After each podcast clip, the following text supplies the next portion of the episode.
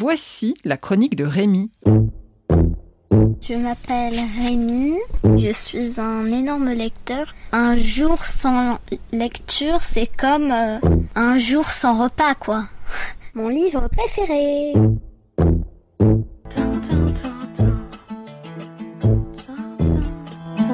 Aujourd'hui, je vais vous parler de l'infini de Ross Mackenzie.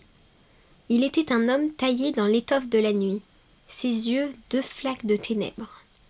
L'homme-oiseau survole l'île du diable, bidonville baigné de relents de mort, de boue et de maladie. Le ton est donné, noir, très noir. De quoi refermer le livre aussitôt?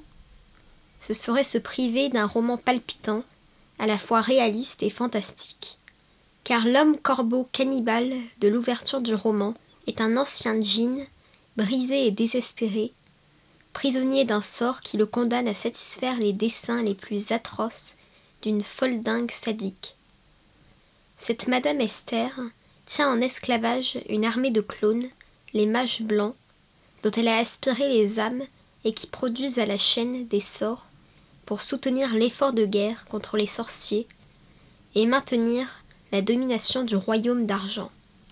Leurs âmes sont consignées, encagées, dans une lugubre salle au plus haut d'une tour.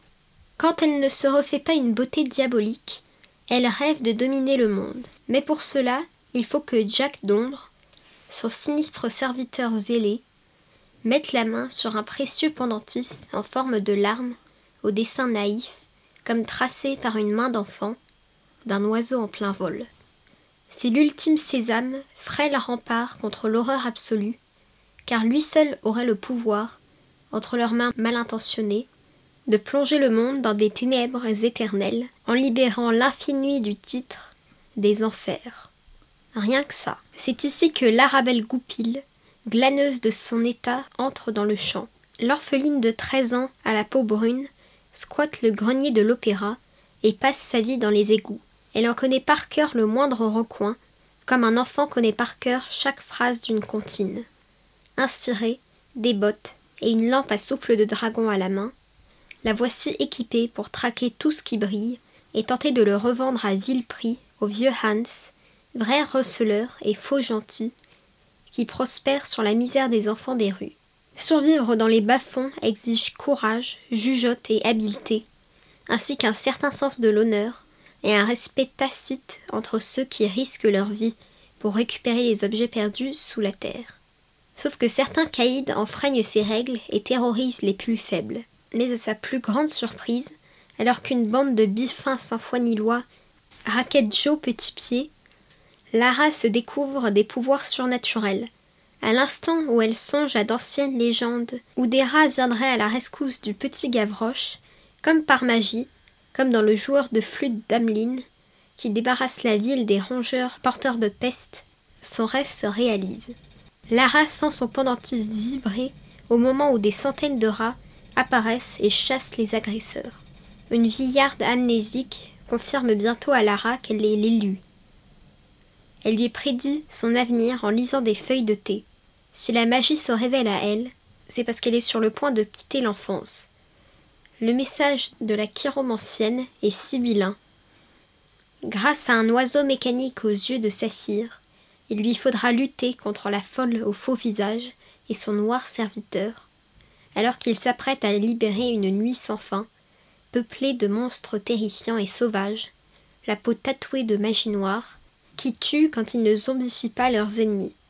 Tension, suspense, l'infini est un page turner, un piège à lecteur, mais il amorce aussi de profondes réflexions sur le bien et le mal, et sur la peur comme instrument de pouvoir. Je vais vous lire un extrait. Elle fit volte-face. L'homme sans ombre s'avançait vers elle. Avant qu'elle pût faire quoi que ce soit, avant qu'elle pût même crier, il abattit le poing sur sa tête, et elle s'écroula, sa vision se fissurant en un millier d'éclats. Non, parvient-elle à dire, réalisant qu'il tenait aile de lune dans son poing serré. Elle tendit la main, mais il la repoussa d'un coup, avant d'appuyer le pied sur sa gorge, l'étranglant à moitié. Plus la peine de t'enfuir, Jack d'ombre est là. Et il est temps de mettre un terme à tout ça. Ce n'est pas la peine de lutter. L'homme sans ombre ouvrit les mâchoires si grands qu'elle crut que son visage se déchirait en deux. Dans le gouffre béant de sa bouche, elle aperçut des rangées et des rangées de dents fines comme des aiguilles.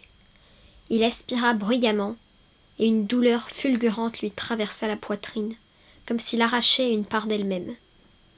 Elle voulut crier, mais elle manquait d'air. Un vide douloureux se creusait dans sa poitrine, et elle comprit, dans un terrible moment de lucidité, qu'il était en train de lui arracher son âme. Elle la vit, lumineuse, traverser son corps et la quitter.